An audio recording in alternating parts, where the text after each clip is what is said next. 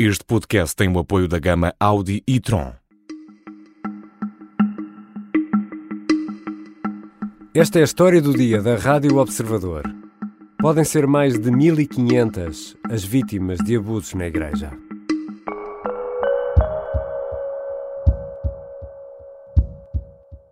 O número mínimo de outras vítimas referidas nestes depoimentos será, no final, muitíssimo maior que as quatro centenas. E os abusos compreendem todas as formas descritas na lei portuguesa e que atualmente configuram crime público de abuso sexual de menores. Pedro Stretch é pedopsiquiatra e lidera a comissão independente que reúne e avalia denúncias de abusos praticados por membros da Igreja em Portugal. A três meses de concluir o trabalho, há registro de mais de 400 casos, mas destes, apenas algumas dezenas vão chegar à Justiça. A maioria já prescreveu.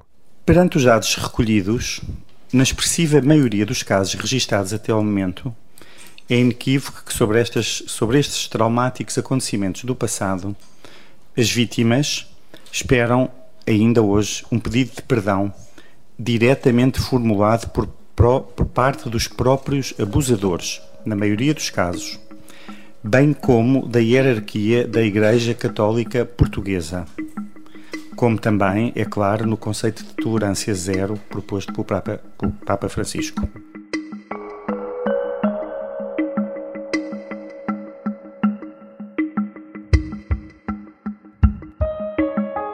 Pedido da Igreja em Portugal, foi constituída uma comissão independente que tem como objetivo reunir, analisar, validar ou não denúncias de casos de abuso sexual na Igreja. O trabalho termina em dezembro e, ao longo destes meses, a percepção em relação a este problema foi mudando, quer na sociedade portuguesa, quer na hierarquia da própria Igreja. Em que ponto estamos? Quantos casos foram registados? E as recentes polémicas com Dom José Ornelas podem ou não prejudicar as investigações. Vou conversar com Sónia Simões, é jornalista do Observador e acompanha o trabalho desta comissão desde o início. É também uma das autoras da notícia sobre a alegada omissão do Patriarca de Lisboa, Dom Manuel Clemente, na denúncia de casos de abuso sexual. Eu sou Ricardo Conceição e esta é a história do dia.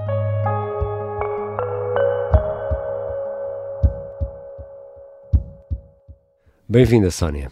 Olá, Ricardo. Sónia, esta comissão independente está a três meses do fim do trabalho. Quantas eh, das denúncias recebidas foram validadas? Já foram validados 424 testemunhos. E destas, eh, quantas seguiram para as autoridades judiciais, para o Ministério Público? Até agora foram 17, mas estão a ser ponderadas outras 30. E essa diferença de centenas de casos é relativa aos casos que já prescreveram? Sim, sobretudo a casos que já prescreveram, mas também a casos em que os agressores já morreram. Estamos a falar de que crimes? Uh, abuso sexual de menores, sendo que a Comissão considera todos os casos de abusos dos 0 aos 17 anos. E isto em que período, mais ou menos?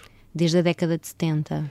Mas o tempo de prescrição destes crimes não aumentou recentemente? Uh, não, neste momento a lei uh, impõe como prescrição 5 anos após a conclusão dos 18 anos de idade, hum. ou seja, 23. Mas houve de facto dois projetos que entraram no Parlamento o ano passado. Um que propunha aumentar esta, esta idade para 45 uhum. e outro para 50. Projetos que chegaram a ser discutidos e que tiveram, foram alvo de pareceres, mas que com a mudança de governo caíram e que terão que ser retomados.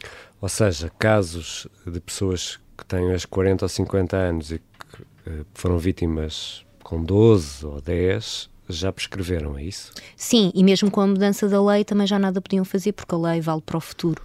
De qualquer forma, a Comissão lembra que está a fazer um estudo para apurar a realidade dos abusos sexuais na Igreja. Isto não significa que seja, o objetivo seja uh, denunciar à uhum. polícia. Portanto, aqui a prescrição tem alguma importância, mas não toda. Nós, como Igreja em Portugal, somos os primeiros interessados em querer lançar luz sobre isto. Isso é muito claro. E a pergunta que também me fizeram, mas espera muitos, espera poucos, não sei o que espero, porque se soubesse também não, não precisava de tanto trabalho. não é? Agora, não me assusta-me o não saber. Ouvimos aqui. Dom José Ornelas, o Bispo Maria Fátima, num registro já do ano passado, é o presidente da Conferência Episcopal Portuguesa, o órgão que reúne os bispos da Igreja em Portugal, e foi ele o rosto uh, da iniciativa de criar esta comissão independente por parte da Igreja. Agora, é suspeito de encobrimento. Afinal, o que é que se passa? Eh, é, foi precisamente por ter esse cargo que esta queixa chegou a Marcelo Rebelo de Sousa. Esta queixa foi feita por um senhor que se chama João Oliveira, eh, que acusa José Ornelas de ter ocultado crimes de abuso sexual em Portugal, eh, dando o exemplo de um caso do Padre Abel, que é um padre de Braga, que até já foi investigado há uns anos, e de crimes que terão sido praticados em Moçambique por volta de 2010 no orfanato. Estas denúncias uh, que foram enviadas à Procuradoria-Geral da República, que decidiu dividi-las em duas e enviar uma para Braga, respeitante ao, ao Padre Abel, e outra para o Diabo de Lisboa, onde já tinha sido aberto em 2010 um inquérito para investigar estes alegados abusos sexuais no orfanato de Moçambique. Esse inquérito, no entanto, foi imediatamente arquivado porque em causa estavam dois padres italianos um, e uh, os abusos sexuais nem sequer tinham sido cometidos em Portugal. Portanto, não havia competência territorial para a investigação e esse processo foi arquivado e o arquivamento foi sendo confirmado porque este denunciante, ao longo dos anos, foi, foi sempre questionando o arquivamento do processo. Hum. E, portanto, o que se decidiu neste caso foi, uh, então, pedir que fosse aberto um outro uh, inquérito para apurar se de facto há aqui algum encobrimento por parte de Dom José Ornelas. Portanto, estes dois processos são os que temos agora mais recentemente. Ou seja, há dois inquéritos agora a decorrer. Exato. Um em Lisboa e outro em Braga. E estes casos estão a ter alguma influência no trabalho que a Comissão Independente está a fazer? Uh, o líder da, da, Comissão Independente, Pedro Streste, uh, disse na conferência de imprensa que não, que estes casos não têm qualquer uh, reflexo no trabalho da Comissão. Mas ficando claro que até ao momento não sentiu qualquer limitação ou entrave à sua independência, nomeadamente por qualquer elemento daquela hierarquia. Aliás, esta comissão foi criada pela própria Conferência Episcopal, que ontem uh, enviou mesmo um comunicado a dar conta e enaltecer o trabalho da comissão e a apelar a todas as pessoas que tenham sido vítimas para denunciarem. Já voltamos à conversa com a jornalista Sónia Simões sobre estes casos de suspeitas de abusos na Igreja.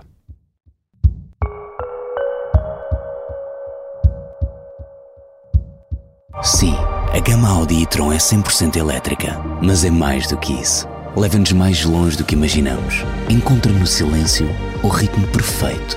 Faz-nos olhar duas vezes, se formos suficientemente rápidos. Por isso sim, a gama Audi e-tron é 100% elétrica.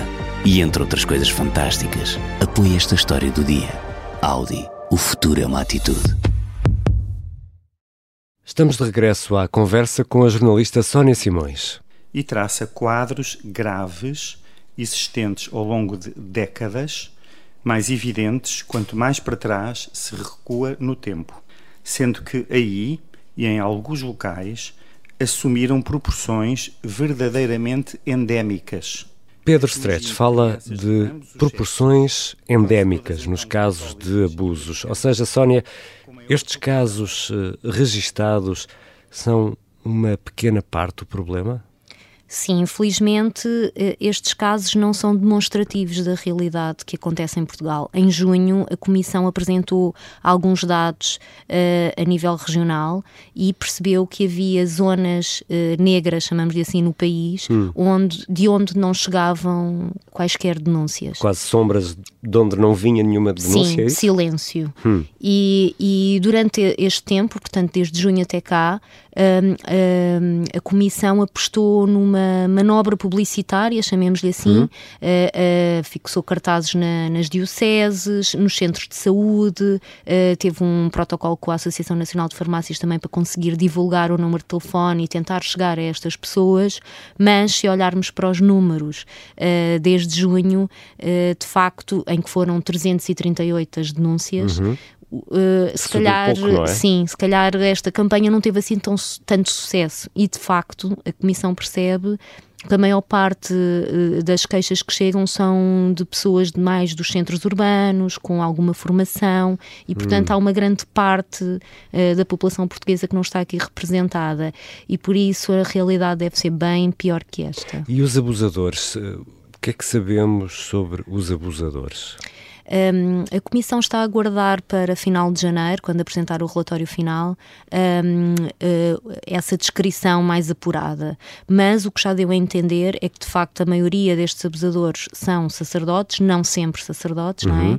Mas, e, e, e, conseguiu perceber alguns padrões, portanto, uh, onde ocorrem, de, desde seminários a confessionários, há vários tipos de, de de abusos e de situações. Uh, há situações em que ocorreram em mais do que uma vítima, as vítimas são maioritariamente do sexo masculino, uh, mas de facto ainda não há grandes informações de, de quem são estes padres, quantos estão no ativo, uh, sabemos que já há padres falecidos e, portanto, estamos à espera ainda de, destas características mais apuradas. E, e tudo isto, obviamente, é matéria muito uh, sensível. Por exemplo, o nome uh, dos suspeitos nos casos que já prescreveram vão ser ocultados esses nomes ou o que nos foi dito foi que essa, essa lista dos padres suspeitos será entregue ao Ministério Público e os únicos que, se, que serão retirados são os dos padres que morreram. Hum. Ou seja, mesmo em casos de crimes prescritos, esses nomes serão dados, nem que seja por uh, prevenção criminal. E em relação ao segredo do nome das vítimas, esse segredo esse será bem guardado, esse será bem guardado e é, aliás, uma das dificuldades nos casos que chegam ao Ministério Público, porque o que a Comissão está a fazer é que para preservar uh, o sigilo que prometeu às vítimas, tudo o que reporta ao Ministério Público só tem informações sobre o visado e não sobre a vítima. E isso é uma dificuldade para que estes processos depois prossigam na investigação criminal. Um processo destes, um processo que leva eh, alguém a avançar com esta denúncia, será, por certo, um processo demorado que obriga a reflexão.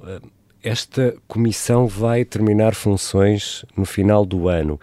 Isso quer dizer que iniciativas como esta de dar voz ao silêncio, em que as pessoas podem ir a um site ou usar um número de telefone, que isto tudo acaba agora em dezembro? Um, ficámos a saber que, de facto, as queixas só podem ser apresentadas até final deste mês para, para efeitos estatísticos. Uhum. No entanto, uh, poderão continuar a chegar denúncias à Comissão até final do ano.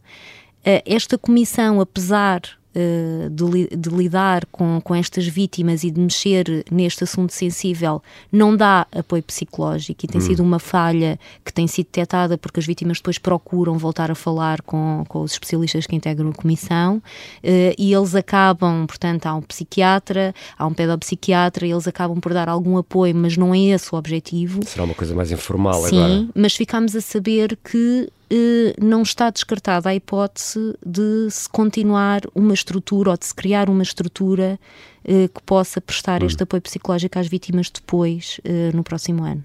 E falando aqui de números, novamente, no verão, a Comissão Independente admitia a hipótese de se terem registado mais de 1.500 casos. Agora temos aqui 424 oficialmente, que o Presidente da República considera que até não é assim um número tão elevado, dado o período temporal e o universo de pessoas de que estamos a falar? Não há limite de tempo para estas queixas. Há queixas que vêm de pessoas de 90 anos, 80 anos e que uh, fazem denúncias relativamente ao que sofreram há 60 ou há 70 ou há 80 anos.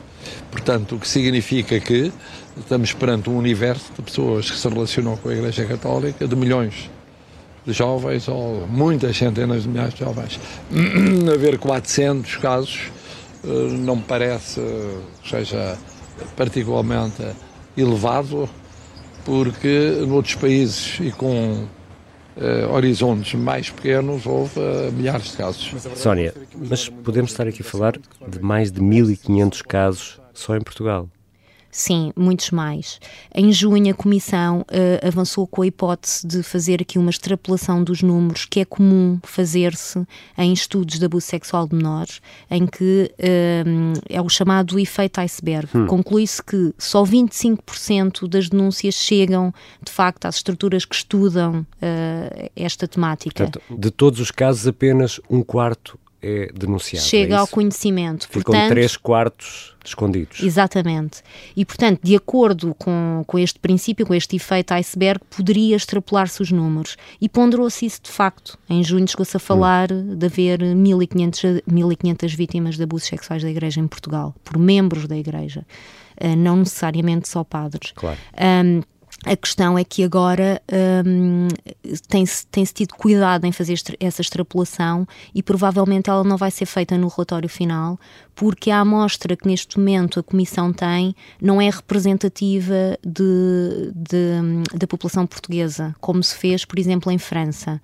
Em França foi possível extrapolar esses dados porque a amostra representava a sociedade francesa. Hum.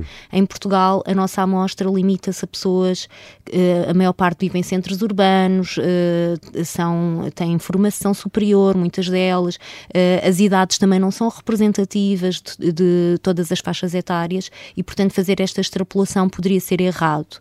Um, o que se vai fazer no relatório final, o que se pondera fazer, é que no inquérito que é feito online pela Comissão, no site Dar Voz ao Silêncio, há uma pergunta aberta em que se pergunta à vítima se ela tem conhecimento de outros casos que terão sido abusados pelo mesmo agressor. E de facto, essa resposta tem variado.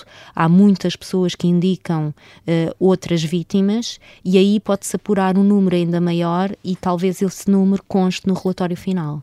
Ou seja, Sónia, olhando aqui para o século XX e o século XXI, poderemos nunca ter uma ideia muito exata ou mais exata do número de vítimas em Portugal. Exato. Uh, dificilmente vamos ter, tal como não teremos essa imagem de todos os crimes de abuso sexual praticados contra menores. E a culpa uh, uh, de, de desta falta de conhecimento hum. é porque a ocultação, e Daniel, o psiquiatra Daniel Sampaio uh, disse isso mesmo na conferência de imprensa que deu, um, é que a ocultação muitas vezes começa logo em casa. Quando os pais não acreditam nos seus filhos, quando as vítimas tentam falar com alguém são desacreditadas. Aí é a primeira ocultação. Obrigado, Sónia. Obrigada, Ricardo.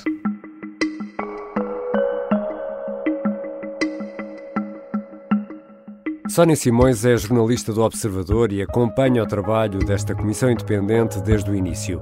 É uma das autoras da notícia sobre a alegada omissão do Patriarca de Lisboa na denúncia de casos de abuso sexual. Tem acompanhado outros casos e investigado denúncias.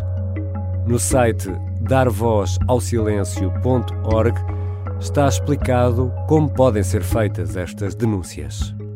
Esta foi a história do dia a sonoplastia e a música do genérico são do João Ribeiro. Eu sou o Ricardo Conceição. Até amanhã.